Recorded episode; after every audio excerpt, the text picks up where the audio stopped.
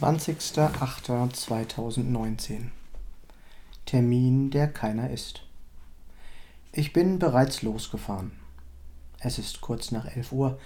Der Termin bei meiner Ärztin, auf den ich wirklich gespannt bin, ist um 12 Uhr. Da dort die Parkplatzsituation nicht wirklich planbar ist, seit das Parkhaus renoviert wird, bin ich zeitig unterwegs. Ich fahre von der Autobahn ab, als mein Telefon klingelt. Ob ich denn schon unterwegs sei, lautet die Frage der Sprechstundenhilfe. Die Ergebnisse vom Labor seien leider noch nicht da. Aufgrund eines Feiertages würden noch Daten fehlen. Da ich schon fast da bin, entscheide ich mich, weiterzufahren, auch weil ich sowieso den Antrag für die Krankenversicherung für das Krankentagegeld unterschreiben und ausfüllen lassen muss. Als ich die Praxis betrete, steht meine Ärztin auch schon an der Anmeldung. Schnell ist geklärt, dass wir keinen Termin benötigen.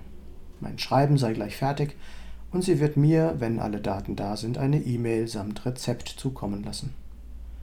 Ich bin natürlich einverstanden.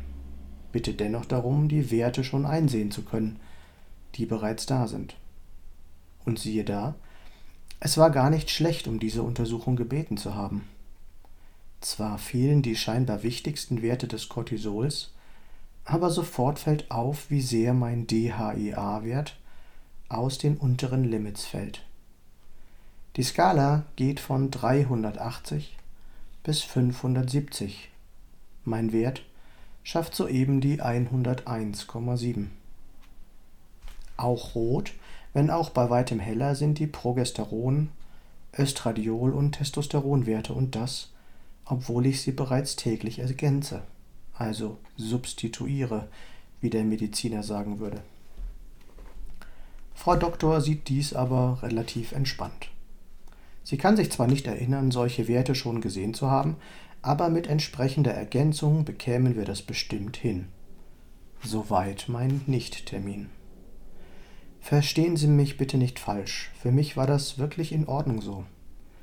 Inzwischen glaube ich allerdings schon, dass meine seltsame körperliche Schwächung sie auch vor so manches Rätsel stellt. Und die Medizinwelt tut sich ja auch nicht wirklich leicht mit dem Thema Burnout oder chronischem Erschöpfungssyndrom oder Adrenalin-Fatigue-Syndrom oder Nebennierenschwäche.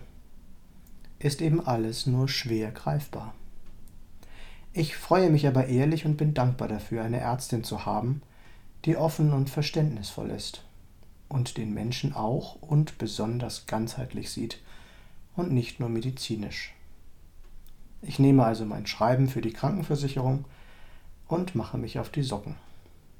Beim Gehen ruft mir Frau Doktor noch hinterher, ich solle Sylt genießen und daran denken, ich sei nicht krank, nur arbeitsunfähig und ich hätte es verdient, mich auszuruhen. Das geht runter wie Öl und trifft mal wieder in die emotionale Zielscheibe.